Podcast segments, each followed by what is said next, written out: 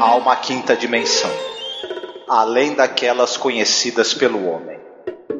É uma dimensão tão vasta quanto o espaço e tão desprovida de tempo quanto o infinito.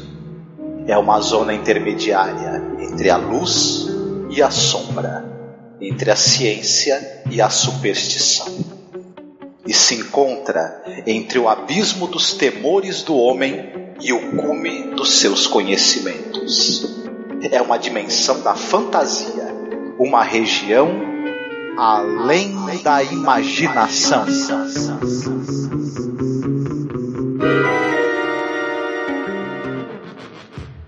What do I need?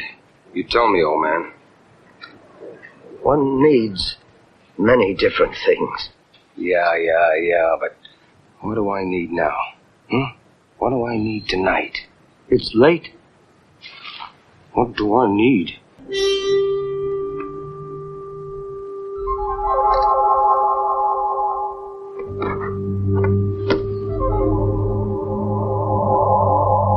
Sci- scissors. What? What is this? Some kind of gag? I want you to level with me, old man. I mean it. I'll spread you all over the street. They're what you need. They really are. Take them.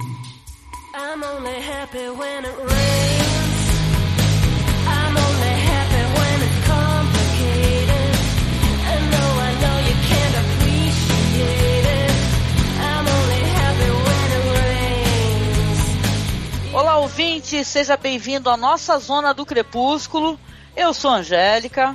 E eu sou o Marcos. E aqui é mais uma vez Alexandre Nerdmaster do Paranerdia.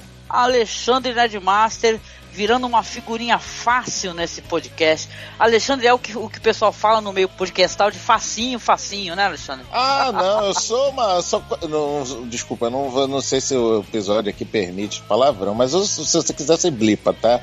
Eu sou uma puta paga mesmo, eu sou uma, uma, uma facinho, facinho.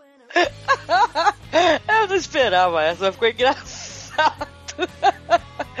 tá bom. É isso. Então hoje nós vamos falar sobre o episódio que tem uma vibe um pouco parecida com o episódio que a gente já gravou anteriormente, mas tem aí uma- um tema assim mais terrorístico, né? Hoje falaremos aí do episódio número 12 da primeira temporada, What You Need, que foi ao ar no dia 25 de dezembro de 1959, ou seja, saiu no Natal, gente. Ah, isso é que se chama episódio de Natal. Inclusive, por acaso, por uma incrível coincidência, porra nenhuma, porque eu planejei isso de propósito, minha recomendação vai ser natalina por causa da data de estreia deste episódio. Uh, legal, muito bom, very nice aí, ó. Tudo se concatenando, cara, né? É um universo aí. Mas então, temos aí algumas curiosidades, só, só mencionando inclusive a tradução, né? Senão, porque a gente tá esquecendo isso direto agora, a gente deu para esquecer. É, O, o título do episódio é What You Need, mas é, seria o, o que você precisa, algo do gênero, né? Uma tradução livre. O que, que tu acha, Marcos? É isso mesmo. O que você precisa? Certíssimo. É, mencionando aqui algumas curiosidades, né? Sobre o episódio. Esse episódio, ele é base, ele é mais um episódio que ele, o Rod Selling adapta um conto.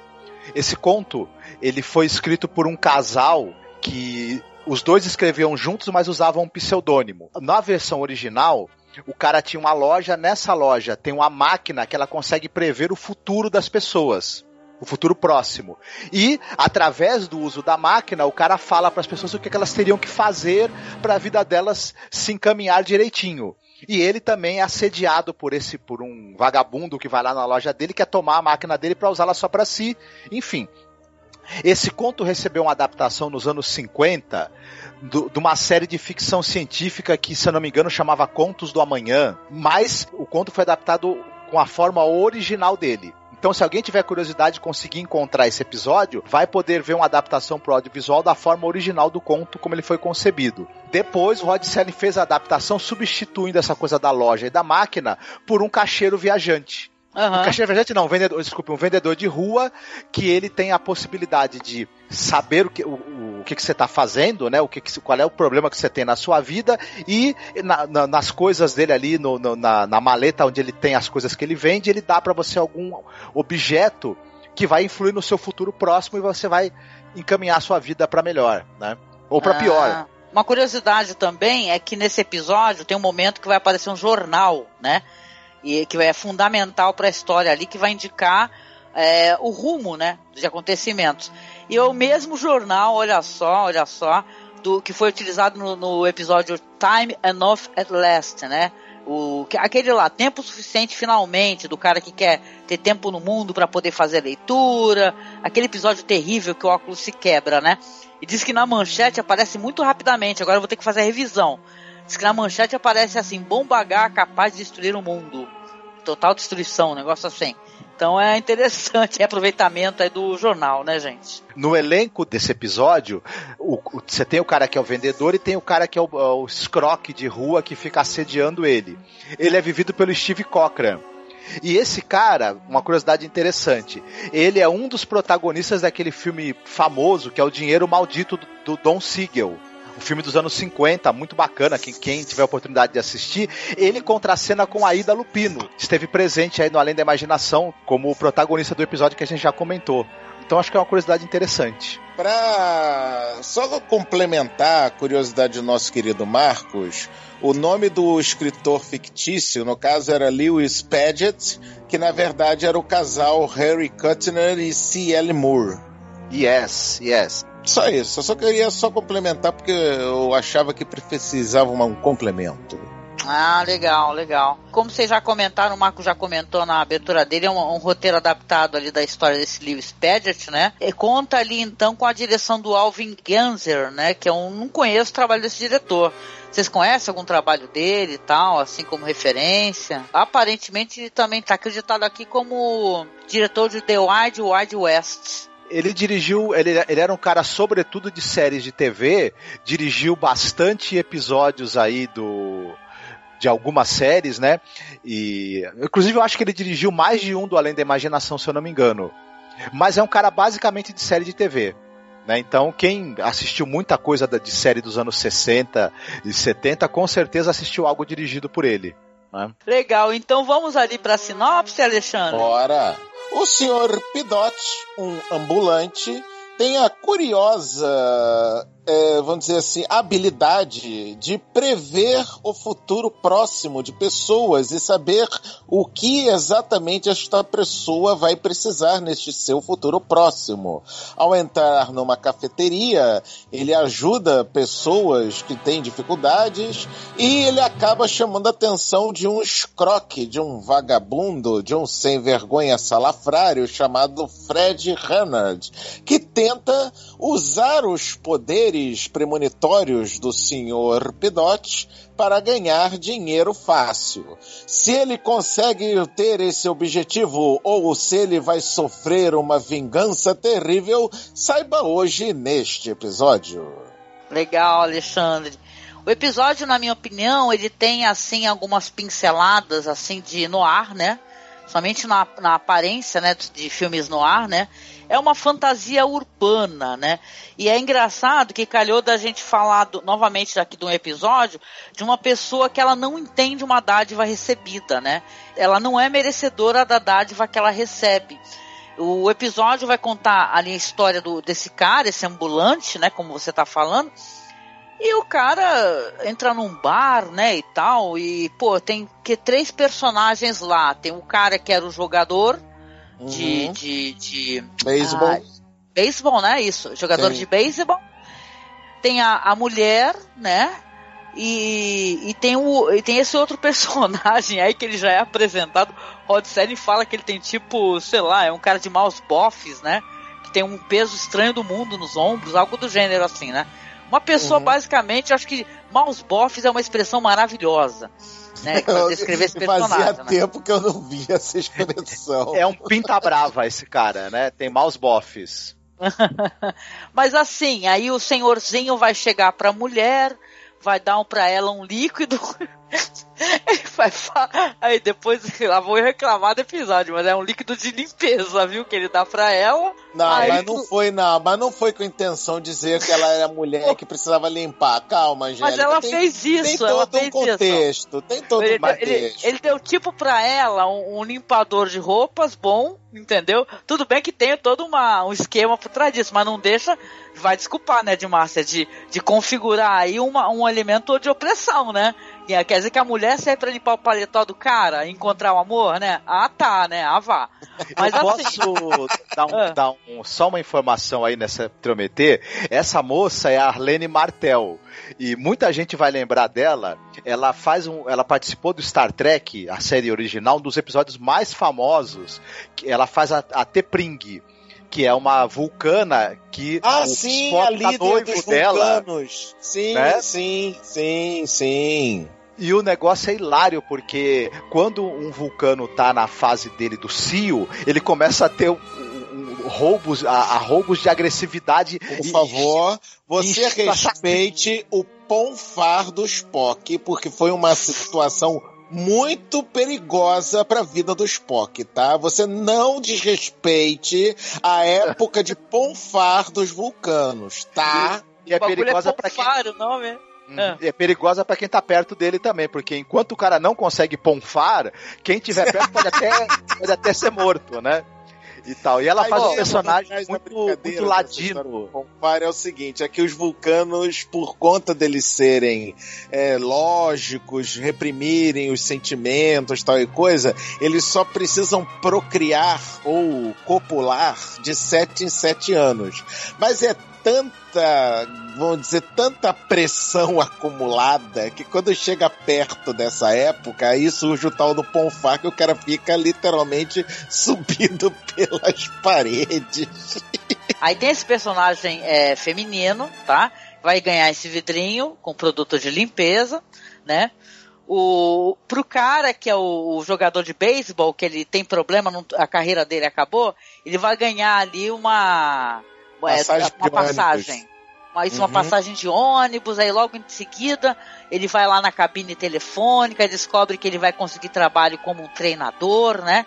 E tal. Só que ele não pode ir pra esse trabalho com o terno dele meio manchado. Aí a mulher, olha, eu acabei de ganhar um negócio muito importante, vai lá limpar. vai lá limpar o terno dele. Aí a mulher, vai lá, ele, ah, tá. Quer dizer que já tá, ficou subentendido ali que talvez, né? Como ele ganhou, parece que são duas passagens, né? Um negócio assim. Não lembro se foram duas, né? De qualquer maneira. Sim, não, foram um par de passagens. Tá, então já se vê ali que, né, que ele vai ter companhia, né? Mas tudo bem. Aí esse cara aí, o dos maus bofs, esse personagem aí, tá só olhando com aquele. Esse ator é maravilhoso. Esse, é, descobri que esse Steve Cochran, ele fez muitos vilões, né? Na carreira dele, a carreira dele ele faleceu faz muitos anos, gente. Né, esse, esse ator aí. E na carreira dele ele se fez ali fazendo vilões, que tem um olhar realmente malévolo, né? Não, Você vamos, pensa- vamos, vamos ser sinceros, ele tem uma cara de sem vergonha, vagabundo, desonesto, não tem?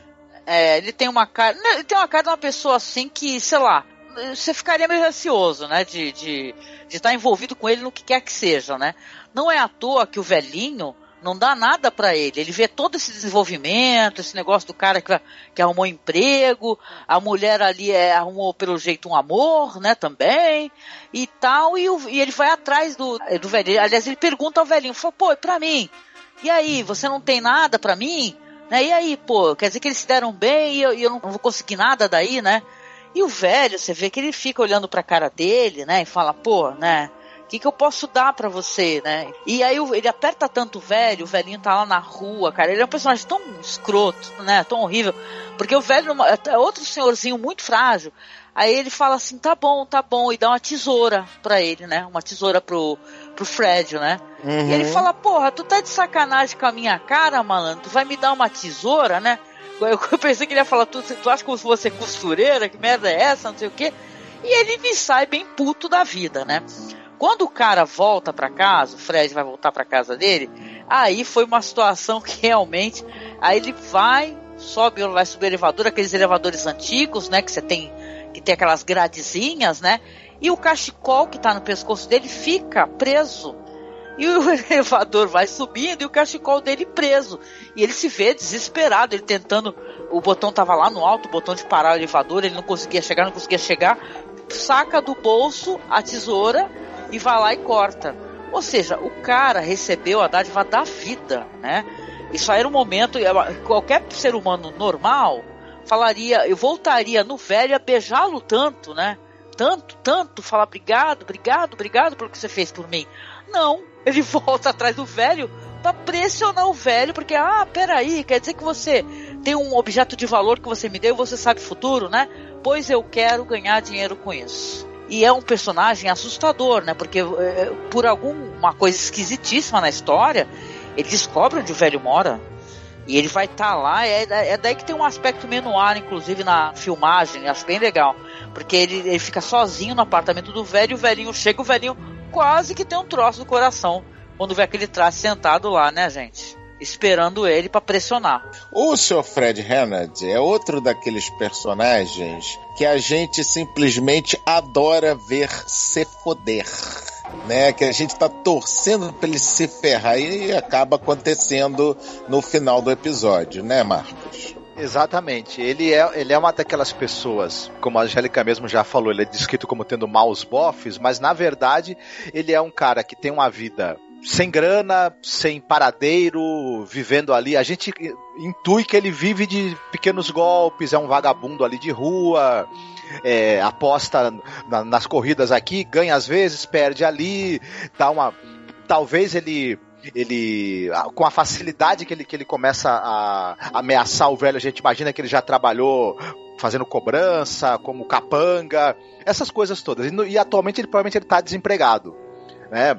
É, e aí à medida que ele vê essa possibilidade de uma mudança de um futuro para ele, dele realizar as ambições todas dele, sair da vida medíocre que ele tem, ele começa a se tornar disposto a tudo, inclusive de, de stalkear o velho, ameaçá-lo fisicamente e o, o personagem ali do, do, do vendedor de, de, de, um vendedor ambulante, ele inclusive imagina que se ele não fizer o que o cara quer, ele vai acabar matando vai acabar sendo morto por, a, por aquele cara. E é difícil você corresponder às expectativas de uma pessoa que ela é só ganância. Quando que ela vai estar satisfeita? Nunca, né? Não, exatamente, né? Porque você é, vê, que nem eu falei, cara, você vê quanto esse personagem é odioso quando ele tá ameaçando uma pessoa muito idosa, entendeu? Sabe? Ele não tem, ele não tem medidas, né? Essa sequência do jornal, né? Porque ele vai lá ameaçar, o velho toma um sustão, cai toda a maleta dele, né, no, no chão, e depois ele, ele aperta, o velho começa a ameaçar e tal, e o velho dá uma caneta para ele, né? E tal, né? Só que assim, é, é, quando ele fala, pô, essa caneta, por que, que você tá me dando essa porcaria dessa caneta, sabe? E aí quando ele abre a caneta, cai uma gota de tinta ali num, numa corrida de cavalos, eu acho, não é? No é um nome jogo... do cavalo que ganharia a corrida. Isso, então. Aí ele vai e joga. Só que, cara, esse cara é tão ignorante, além de tudo, e um duro, obviamente, porque ele joga, pelo jeito ele não botou tanta fé assim, né? Porque ele não joga nem o suficiente para que ele pudesse, por exemplo, ganhar uma grande quantia de dinheiro, né? Porque ele ganha uma quantia que continua deixando ele com essa fome, né? Esse desejo de cada vez eu quero mais, mais, mais, mais, mais. E aí, né, o, esse, esse personagem aí, que é o que é o velhinho, que é o Pedot, ele percebe que ele não vai ter mais paz na vida dele, né? E tá com esse traste desse cara aí, né? Pois então ele vai novamente atrás do velhinho. Né? E o velhinho tá ali na rua e você vê que, a, que, que, pelo jeito, pelo que eu entendi, esse ambulante, ele não fica só vendendo coisas ou, ou dando coisas para as pessoas é, para que elas consigam sucesso, vai. Ou, ou, sei lá, que tem uma alteração no destino delas. Ele é ambulante também, talvez ele tenha uma certa visão, né? Ele tem uma certa. um cara meio iluminado e tal, assim. Em alguns momentos ele faz isso, mas não é sempre. Né? E o velhinho tá ali vendendo, normalmente o cara vai lá novamente à noite, né? Atrás do senhorzinho, né? Pra ameaçá-lo e tal. E o que que acontece? Chegando até na conclusão da história, né? Ele vai chegar pro velho, vai falar, e aí, eu quero que você, é, que você me dê novamente aí mais é, coisas aí que me possam trazer ganhos financeiros. Na verdade, ele, inclusive quando ele vai lá falar com o velho no apartamento anteriormente, ele fala, gente, eu, que eu quero ficar é rico. Ele fala algo assim, ele faz um discurso, nada vai me satisfazer. Com você ao meu lado eu vou conseguir tudo. Entendeu? É, é realmente estranho e desesperador. Quando ele vai novamente atrás do velho, ele chega e fala assim pro cara, fala, ok, os que, que você vai precisar? De sapatos aqui. E dá uns sapatos pro Fred. Né? E fala, sapato? Né? Mas o Fred, até porque ele viu outras coisas acontecerem, ele já não questiona, ok, ok, então tá bom. Só que nessa, o velho fala ok e vai saindo fora, né? Porque o velho não é idiota nem nada. E aí ele pensa, porra, mas o que, que eu vou fazer com esse sapato, né? E tal, sei lá, tem um tom meio de. dele sair meio temeroso e o cara desconfia. Quando ele vai atravessar a rua, o sapato dele é um sapato escorregadio e ele vai cair, vai acabar sendo atropelado, né? Esse episódio tem um tom meio sinistro mesmo, na minha opinião, né? Por quê? Porque o velho, ele vai falar no final, né? Ele fala assim, olha, eu até agora eu dei pra você o que você precisava, mas agora eu dei pra você algo que eu precisava. E eu precisava me livrar de você, né? Porque tá na cara, né? Que não, ele, não ia, ele não ia ter paz mais na vida dele. Esse cara acaba matando ele. De qualquer maneira, ele ia matar quando ele desse tudo que ele queria. Daquela espécie de pessoa de personalidade, a gente fala nisso aqui, né? Utilitárias, né? Que querem usar os outros, né? E tirar tudo, né? Torcer até a última gota de sangue da pessoa, né? Ou usá-lo e descartá-lo.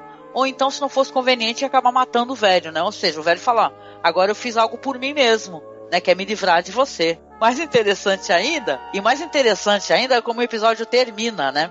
Ele acaba terminando até com um tom humorístico, apesar, né, do tema do episódio, que aí junta a polícia e tal, ambulância, caramba, sai todo mundo do prédio, sai um casal lá todo descabelado, o velho fala até pra ele, vocês não querem alguma coisa? Vocês não estão precisando de alguma coisa e tal, tem tanta coisa aqui, tá vendendo lá, tentando vender, olha pro cara e fala assim, ó, tu vai precisar disso, e dá um pente pro marido, né? Uhum. Aí eles vão pra lá pra ver a- a- o que tá acontecendo e tá um cara ali que parece que é um, um- um fotógrafo de jornal e tal, fala, pô, pro casal, que vocês têm alguma coisa a dizer, vamos tirar uma foto de vocês, não sei o quê. Aí o cara saca do bolso o pente, penteia o cabelinho pra trás e sai na foto sem estar descabelado. então o episódio termina assim, né? O velho deu para um cara o que ele precisava, o que, que talvez não fosse mudar a vida dele, mas talvez pra ele no futuro ele ter o registro dele num jornal descabelado ia ser meio foda.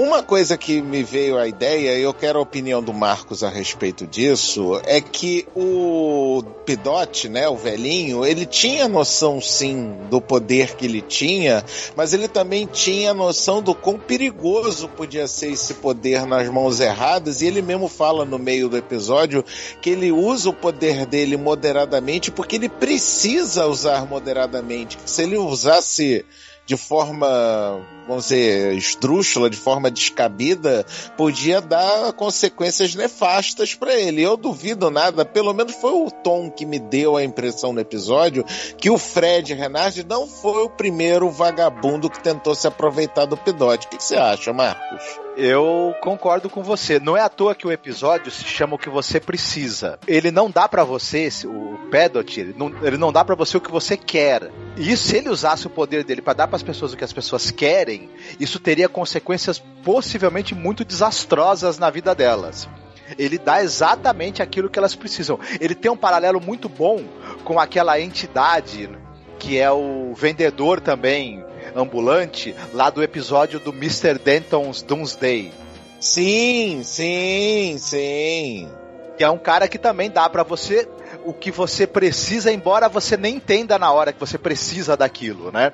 E ele meio que manipula o seu destino. Provavelmente o Pedot já foi realmente assediado por outros aproveitadores e vagabundos e no momento em que ele se vê ameaçado, ele também pode pegar aquilo que ele precisa. Na verdade, você- percebe que não é com alegria que ele levou o cara à morte. Talvez ele, ele até nem saiba exatamente a consequência que vai, vai acontecer quando ele dá para a pessoa o que ela precisa quando ele tirou o que ele precisava, ele sabia que o cara ia ser removido da vida dele de alguma forma. Foi através da eliminação física, né? E você percebe que não é com alegria que ele faz, ele fica até triste.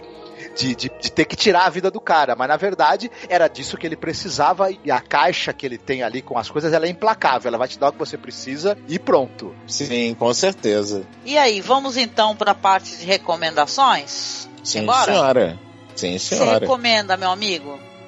Meu amor, como eu falei no começo do episódio, minha recomendação é natalina. Em detrimento à data de estreia deste episódio do Twilight Zone e com o tema de um velhinho batuta com poderes mágicos e que dá para as pessoas aquilo que elas precisam, eu recomendo Milagre na Rua 34. Muito lindo esse filme, viu? Maravilhoso. Lindo demais. O que, é que você acha desse filme, Marcos? Eu não vi a versão mais recente. Preciso ver ainda. A do do John Hughes, não? Com, com o cara do Jurassic Park, o, o- o diretor do Jurassic Park. Esse, essa, essa edição é sensacional, cara. Dá uma, vi, não pesquisa- dá uma procurada. Eu, o Papai Noel dele, cara, o Chris Kringle dele é sensacional. É um dos Papai Noéis mais maravilhosos que tem na, no cinema pra mim até hoje. Ah, eu vou tentar assistir. Muito legal. E você, Marcos? Alguma recomendação, meu querido? Ah, eu vou ter que fazer uma coisa que vocês vão ter que me perdoar, infelizmente. Mas eu vou ter que recomendar o Clique, o filme com o Adam Sandler. Eita lasqueira. Eu nu- Pensei que eu nunca ia escutar um negócio como esse nesse podcast. Mas gostei da sua abertura. Yeah! Sim! Marcos Noriega fez uma recomendação de filme do Adam Sandler. Por favor, toque o aleluia! Este momento é histórico! É, tem um, um paralelo óbvio, né? Porque o, a pessoa vai receber um de uma entidade ali que a gente. No caso do clique, a gente intui que essa entidade não é exatamente a mesma do Além da Imaginação, é uma outra entidade, né? Muito mais famosa e poderosa. E também esse, esse, esse aparelho que faz com que você é, possa avançar e retroceder o fluxo temporal da sua vida, também é, é algo que, o, que você vai ter que aprender a lidar com aquilo, né? E fazer o melhor uso possível. Enfim, na, na verdade é um filme que eu acho divertido, interessante, né? Tem o Christopher Walken numa ponta muito boa e tudo, então, por incrível que pareça, é um filme do Adam Sandler que eu, que eu gosto, assim, que eu acho que tem um, um certo paralelo com essa história, né? Embora seja uma história muito diferente dessa. Tô, tô quase chorando. Eu ia falar o seguinte, que esse filme aí do Adam Sandler, se vacilar, tem muita influência até da própria série Além da Imaginação, viu? Que tem Boa, mais de um boa. filme dele que, que tem influência, inclusive, de episódios da série. É que Sim. são lá pra terceira temporada, quarta temporada. Mas agora digo eu, Madame Dona Angélica Relish, qual é a sua recomendação deste episódio? Minha recomendação, querido Alexandre, é terror. Terror. O terror é bom, não quero mal, não sente inveja, assim vai desce. Vamos lá. Minha recomendação vai ser um, um clássico aí do uma série de terror que é o Mestre dos Desejos, né? É, Wishmaster, né? O primeiro filme é de 97, ali é com- dirigido pelo Robert Kurtzman. Tem um monte de gente famosa no filme. Tem o Robert Englund, tem o Kane Hodder ali da Casa do Espanto 2, o Tony Todd do Candyman, o Ted Raimi ali do Darkman. Vai contar a história ali do Jim, né, cara? Que eu acho legal, é interessante porque as pessoas têm um conceito do gênio, né, como sendo gênio da hora, assim, gênio da lâmpada, até, né, tipo, o Gene é um gênio, caraco. É que o povo sempre acha que o gênio é o Robbie Williams. É, Robbie Williams, né? Eu acho que tem a ver com as mil uma noites, né? Esse negócio da história do gênio, né? E na verdade o Jim, ele é mal feito um pica-pau, cara. Ele não tá ali pra fazer tudo que você quer e tu tem direito a três desejos, não, né? Quando você começa a desejar, você se ferra, né? A gente falou um pouco ali do W.W. Jacobs com a mão do macaco. Eu acho que é mais de um filme, por sinal. Não sei se tem um, dois e três, mas eu sei que o primeiro que eu assisti há muitos anos atrás é, a sinopse é assim, a Alexandra Amberson, interpretada pela Tammy Lauren, ela trabalha numa casa de leilões e ela recebe uma pedra preciosa mágica, acaba acordando acidentalmente um gênio que vive dentro dela.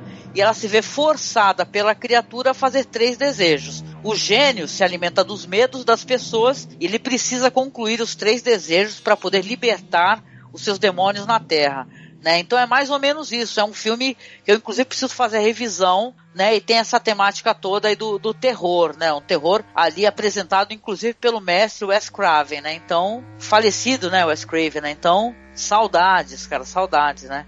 Essa seria a minha recomendação. Só pra tua informação, querida Angélica, já tem quatro filmes do Mestre dos Desejos. Vixe Maria, caraca, quanta coisa, hein, Alexandre? É, eu só vi o primeiro e o segundo, acho eu, hein? Acho eu, faz tempo. E é isso, né? Chegamos aqui ao final de mais um episódio do nosso querido podcast Além da Imaginação.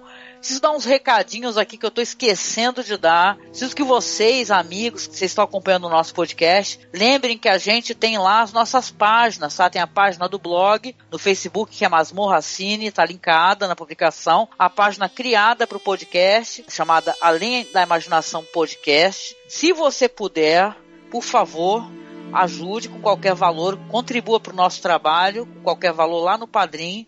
O link também está na publicação até porque está gerando um certo é, trabalho e tal de edição em várias plataformas de publicação para manutenção desse podcast com essa certa periodicidade, né? O podcast está na segunda e na sexta, infalivelmente, bonitinho. Colabore com a gente para que a gente possa continuar com o nosso trabalho, tá? E outra, se vocês puderem, nos sigam nas redes sociais também. Nosso perfil lá no Twitter é arroba masmorra o perfil de todos está aqui na publicação meu, do Alexandre e do Marcos, de qualquer convidado. Não deixe também de colaborar, compartilhando, isso é importante, compartilhando o nosso podcast, tá? Divulgando nas redes, a gente agradece. E chegando aqui ao final do nosso podcast, saindo na nossa zona do crepúsculo, Marcos, o que, que você precisa falar no final do podcast? Às vezes, você não sabe exatamente o que você quer, mas a vida coloca bem diante de você aquilo que você precisa.